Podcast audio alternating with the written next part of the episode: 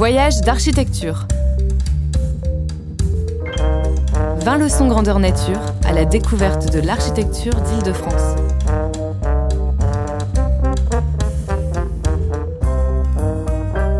Une émission des CAE d'Île-de-France, d'après les leçons itinérantes organisées lors des Journées nationales de l'architecture 2017.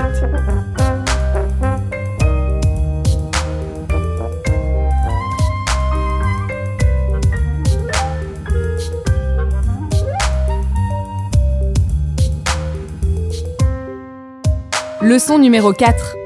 Petite histoire des architectures sportives. Un reportage de Tristan Goldbron. On est venu pour la visite pour le sport. Je suis avec mon copain, on a laissé nos vélos à l'intérieur de la cour. Depuis l'introduction de la gymnastique au XVIIIe siècle jusqu'au multi-équipement intégré à haute performance énergétique, la pratique des sports n'a cessé d'évoluer à travers les temps et les milieux qu'elle traverse. Et d'architecture des équipements sportifs parisiens avec elle. Un voyage à vélo commenté par Charlotte Wondesbourg. Alors, je suis très contente d'être avec vous aujourd'hui. On va donc euh, faire un petit parcours à travers le 14e et le 13e arrondissement. Le CAE de Paris a souhaité vous proposer cette euh, balade sur les architectures sportives en, vélo euh, pour peut-être vous aider à avoir un autre regard sur vos équipements quotidiens. Il faut savoir qu'aujourd'hui, on va, on va pas avoir de bâtiments spectaculaires. On va avoir des bâtiments qui sont plutôt ordinaires, des bâtiments du quotidien. Euh, donc on va en fait euh, partir en vélo et puis on fera des petites haltes à chaque euh, équipement. Je vous raconterai un petit peu l'histoire des équipements sportifs. On rentrera dans le bâtiment et puis on continuera notre voyage à vélo. Voilà, je vous propose de commencer. On va aller au gymnase Huygens qui est donc à une minute de vélo. On va commencer doucement.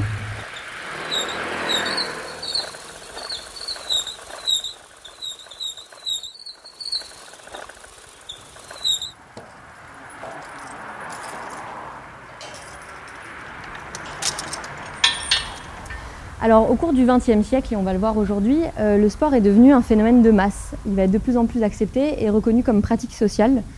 Euh, et cette évolution des pratiques sportives, ça va générer beaucoup d'expérimentation en architecture. On va essayer de trouver euh, le meilleur bâtiment pour pratiquer tel sport ou tel autre sport. Et puis, ça va donc donner lieu à, à des innovations techniques qu'on va pouvoir voir aujourd'hui, plusieurs formes de, de préfabrication en série, de couverture de grande portée, etc. Euh, donc là, on va commencer notre petit tour des architectures sportives avec euh, le gymnase. Et donc, on, associe euh, la genèse de l'architecture sportive finalement à la gymnastique scolaire. Et donc, il faut remonter au 19e siècle pour retrouver les, les origines du gymnase. Et il faut comprendre que la France est assez en retard sur le développement du gymnase et que le développement va être très très lent. Alors, le premier gymnase à Paris ouvre en 1817 et il est ouvert par euh, le colonel Amoros, qui vient d'Espagne et qui est en exil en France, euh, et qui pratiquait là-bas euh, des cours de gymnastique. Donc il arrive en France, il ouvre ce premier gymnase dans une, dans une institution pour enfants, l'institution d'Urdan. Et hum, c'était il y a tout juste 200 ans, puisqu'on est en 2017, donc euh, 1817-2017. Et avec le succès de ce premier cours de gymnastique pour les enfants, ça va lui permettre finalement d'ouvrir un, un autre gymnase qui va être le gymnase normal militaire en 1819 et qui va permettre de former en fait les soldats de l'armée qui n'ont pas l'habitude d'avoir un exercice physique et sportif. Euh, et donc il va créer ce gymnase à Paris pour pouvoir les entraîner. Euh, un an plus tard, il va aussi ouvrir le, gymnase normal civil qui lui s'adresse aux enfants. Euh, on va commencer à éduquer les enfants à la gymnastique et à leur faire pratiquer du sport. Euh, ensuite, on va donc avoir des gymnases dans des lycées. Euh, la première fois, c'est en 1929 et c'est au lycée euh, Louis le Grand. Et puis, il va aussi avoir des gymnases ouverts dans l'hôpital des enfants malades et puis dans l'hôpital de la Salpêtrière. Avec ce dernier point, on voit bien que le gymnase a plusieurs visées. On a d'abord une visée thérapeutique, on croit vraiment aux bienfaits du sport. Et puis, il y a aussi la visée militaire, puisqu'il y a ce gymnase militaire, et à destination des collégiens avec le gymnase civil. Donc le premier gymnase municipal réellement en tant que tel est inauguré en 1885 et c'est un établissement qui existe toujours, qui est le gymnase Japy dans le 11e arrondissement, pour ceux qui connaissent. Et c'est donc un gymnase municipal ouvert par la ville de Paris, euh, consacré au développement des forces physiques des enfants. Vous avez peut-être une image en tête qui n'est pas forcément celle euh, du gymnase de l'époque, puisque je vais juste vous prendre l'image de seconde. Puisqu'en fait, à l'époque, un gymnase, c'est ce qu'on peut voir sur la gravure ici.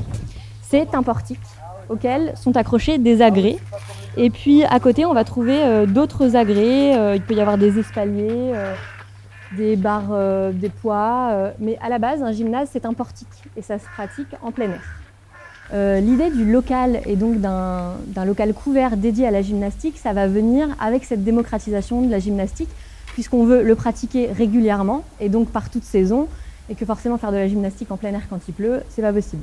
Donc on va avoir l'idée de, couvrir euh, les gymnases et ça va être un petit peu compliqué puisque euh, tous les lycées n'ont pas forcément la place d'avoir un espace couvert pour s'équiper en gymnase.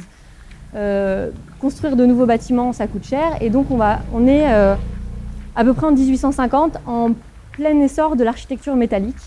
c'est vraiment l'apogée, on va dire. On vient de construire la gare de l'Est, on vient de construire la gare de Lyon. Euh, et puis on a une célèbre anecdote qui est celle de Napoléon III qui parle des Halles de Baltard et qui dit Ce sont de vastes parapluies qu'il me faut rien de plus. Et ça, ça va marquer les esprits puisqu'on va essayer de construire de simples parapluies pour abriter cette pratique de la gymnastique. Alors on va vraiment avoir un basculement euh, autour de 1880 puisqu'en fait en 1810 on a la défaite de la France contre la Prusse et donc on va avoir euh, vraiment une volonté d'entraîner, euh, d'entraîner la nation, d'entraîner l'armée euh, face à cette défaite. Et on va avoir un basculement où euh, on va dire que la municipalité va vraiment vouloir construire ces gymnases, et c'est pour ça que le premier arrive en 1885, que celui-là arrive en 1895. On va avoir aussi la disparition de la chapelle comme espace principal dans les lycées. La chapelle se déplace, n'est plus au centre du lycée, et c'est le gymnase qui va prendre ce rôle, cette place, puisqu'en fait, comme il permet d'abriter euh, toutes les manifestations qui vont avoir lieu dans le lycée, il prend une place très centrale euh, à ce moment-là.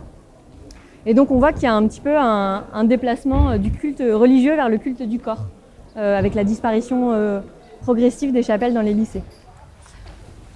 Alors maintenant qu'on a un petit peu compris d'où vient le gymnase, on va aller voir la piscine. Alors la piscine, elle n'est pas ici d'une défaite de guerre cette fois, mais d'une histoire un petit peu tragique puisqu'en fait, euh, on a euh, en 1851 euh, la noyade de 200 soldats dans la Maine à Angers, parce qu'ils ne savent pas nager. Donc un pont s'effondre et 200 soldats vont se noyer faute, de, faute de savoir nager. Et là, encore une fois, ça va être une prise de conscience des pouvoirs publics de cette nécessité d'apprendre à nager. Et donc on va aller voir comment la piscine est arrivée en ville. Donc là, on va à la butte aux cailles. Ça monte un petit peu, on en a pour un petit quart d'heure de vélo. Euh, on va y aller tranquillement, mais euh, c'est un petit peu éprouvant.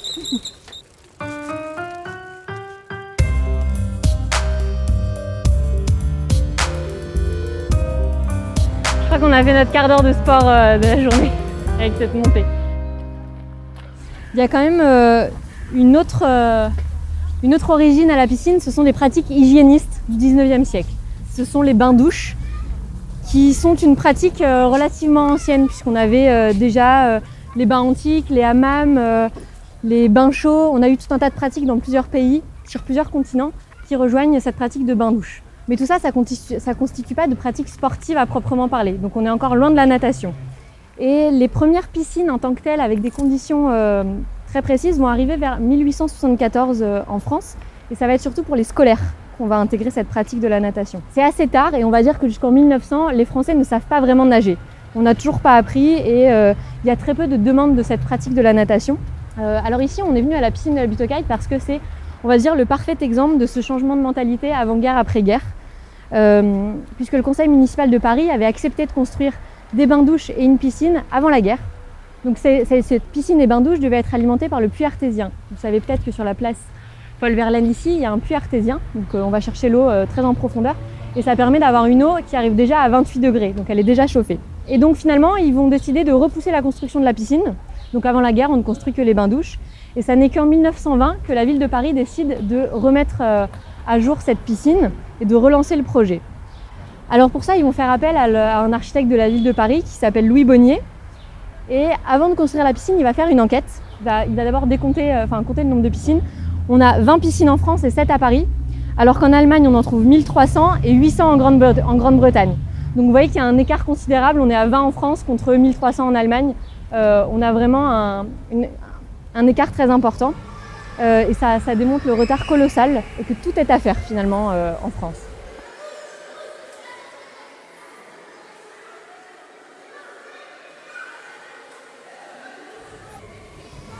Donc pour parler un petit peu de l'architecture qu'on a devant les yeux, c'est donc une voûte en béton armé avec une série de sept arcs qui vont porter cette voûte. on voit bien du coup les fenêtres latérales qui sont créées pour ventiler et apporter une lumière un peu oblique. Donc là on a, comme je vous le disais, un bassin en béton avec des pilotis qui sont donc à l'étage en dessous. Et on a la céramique qui est un petit peu euh, l'innovation aussi de l'époque. La céramique, ça permet d'avoir euh, une très bonne hygiène du bassin, de vérifier que l'eau est claire. Euh, c'est bête, mais mettre de la céramique blanche par rapport à une coque en béton, ça donne tout de suite la, pureté de l'eau de façon visuelle. Et puis c'est très facile d'entretien et ça a permis aussi de tracer des éléments techniques comme les couloirs de nage qu'on ne savait pas trop tracer auparavant. Là, la céramique de couleur va permettre de le faire facilement. donc au-dessus de nous, à l'origine, il y avait une petite tribune qui n'existe plus, qui a été transformé en bureau du directeur. Euh, voilà, et vous voyez aussi ces incrustations de pavés de verre. Euh, la piscine est, on va dire, entre l'art nouveau et l'art déco. On est vraiment au passage entre les deux. Euh, vous avez vu à l'extérieur, il y a la toiture un petit peu courbe. utiliser la brique pour ce genre d'équipement, c'est assez inhabituel. on n'utilise pas vraiment la brique pour construire une piscine. là, c'est donc en brique avec une partie qui est en béton et puis on a cette toiture un petit peu courbe qui lui donne un style art nouveau. Euh, là, on a voilà, ce côté art nouveau, mais en même temps très, euh, très subtil qui tend plus vers l'art déco. Donc on est un petit peu au passage des deux. Euh, après cette piscine, il va donc y avoir une, série de constructions assez remarquables dans Paris, puisque donc on construit celle-ci en 1924. On va construire la piscine Molitor en 1929, c'est Lucien Pauly qui va la faire. La piscine des Amiraux en 1930. Euh, la piscine de Pontoise en 1934 par Lucien Paulet aussi. Donc vous voyez que toutes les grandes piscines de Paris qu'on essaye de sauver aujourd'hui et de restaurer de façon patrimoniale, elles sont construites euh, dans, dans, cette période-là.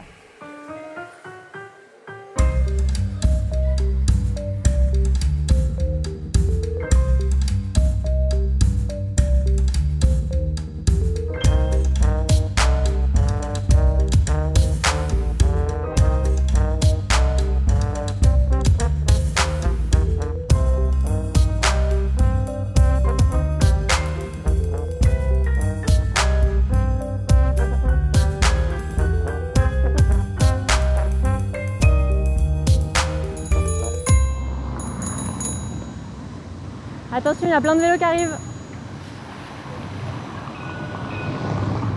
Euh, donc là, on est à la Cité internationale universitaire de Paris. Et euh, c'est vraiment une démocratisation du sport qui va se passer avec la création de la ceinture verte et de la bande des équipements de Paris. Alors, le territoire qui va devenir cette ceinture verte, ça correspond euh, à l'enceinte de Thiers, qui est construite entre en 1840 et 1844. Cette zone, elle permet de voir arriver l'ennemi et donc de prévenir et de pouvoir agir en temps de guerre. Cette, euh, enceinte de tiers, elle va être déclarée inefficace et euh, elle va être euh, déclassée après, la défaite toujours de 1870 contre la Prusse. Cette expropriation et cette destruction des, fortifications va laisser, vous le savez sans doute, un grand anneau vide tout autour de Paris, des terrains en friche qui vont être occupés par trois sections successives. Les HBM, les habitations à bon marché, les équipements sportifs et puis on va avoir la construction du périphérique à partir des années 60.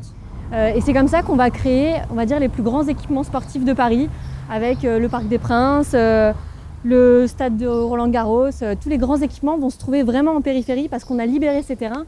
Et c'est quelque chose d'assez peu commun à l'époque. toutes les fortifications des villes d'Europe avaient déjà été détruites. cette idée donc un petit peu hygiéniste de vouloir créer des, parcs et jardins, elle va se concrétiser ici, à la Cité internationale universitaire avec euh, finalement des logements qui vont être construits euh, à la place des fortifications et des terrains de sport qui vont être construits sur cette zone non édificandie euh, qui était là. Alors, cette cité internationale universitaire, elle est construite à partir de 1920 et elle a pour but d'offrir à des étudiants, des étudiants venus du monde entier des logements salubres. Cette volonté, elle vient aussi de l'idée de créer un réseau international. Et c'est là que le sport va jouer euh, un, grand rôle, on va dire, puisque l'idée c'est de pouvoir euh, créer des rencontres sportives entre étudiants, entre jeunes des différents pays, et de créer ce réseau international avec une espèce de fraternité qui va se créer euh, entre les étudiants et donc entre les nations. Donc on a deux stades, un gymnase, huit cours de tennis découverts, une piscine, un dojo, une salle d'escrime et d'autres espaces qui sont répartis dans le parc.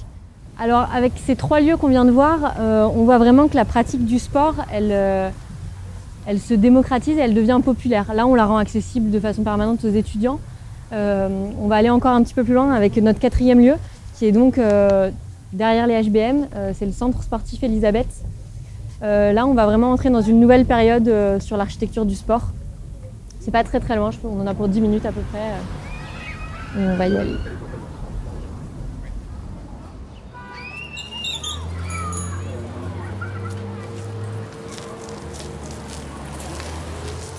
Alors ici, on est dans un endroit un petit peu particulier. Il y a euh, donc le stade Elisabeth qui existe euh, depuis les années 1850, qui était, comme je disais tout à l'heure, un haut lieu du sport féminin. Ce qui est intéressant ici, c'est de voir que ça a été aménagé avec l'évolution des sports. On a progressivement construit le gymnase qui va abriter certains types de sports. On a ajouté les terrains de tennis. Euh, on a ajouté la piste d'athlétisme. Donc petit à petit, ce site va se construire en fonction des besoins et des usages des années en cours. Et aujourd'hui, c'est encore le cas, puisque euh, tout au bout là-bas, en fait, on a la construction d'une nouvelle piscine euh, qui démarre. C'est donc la piscine Elisabeth, euh, qui est engagée par une agence d'architecture qui s'appelle BVL Architecture.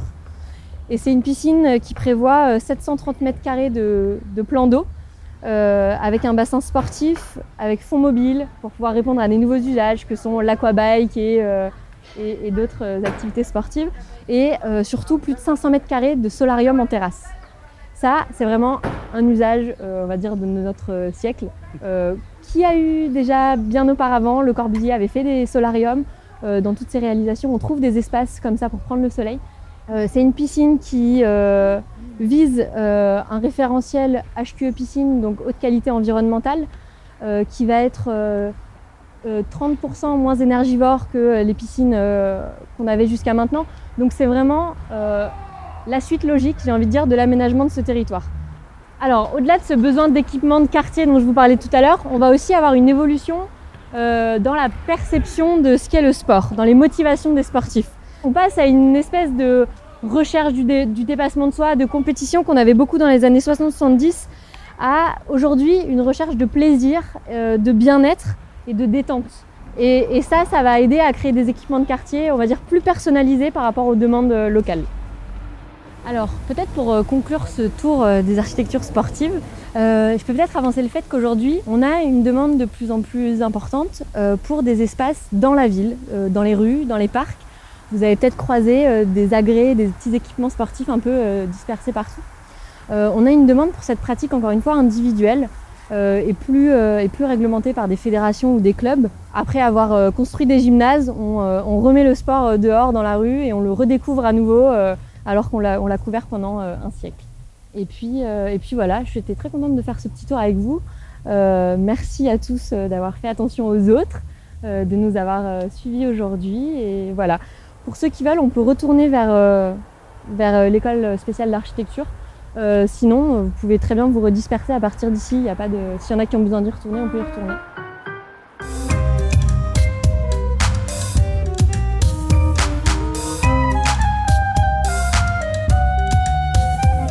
Voyage d'architecture.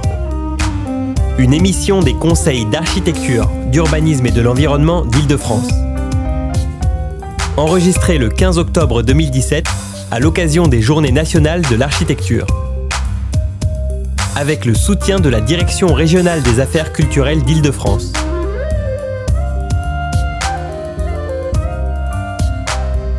Mixage Pierre Fombonne. Musique composée par Gatane une série de reportages produite par David Habitant. À retrouver en podcast sur le magazine web thema.archi et sur le www.caue-idf.fr.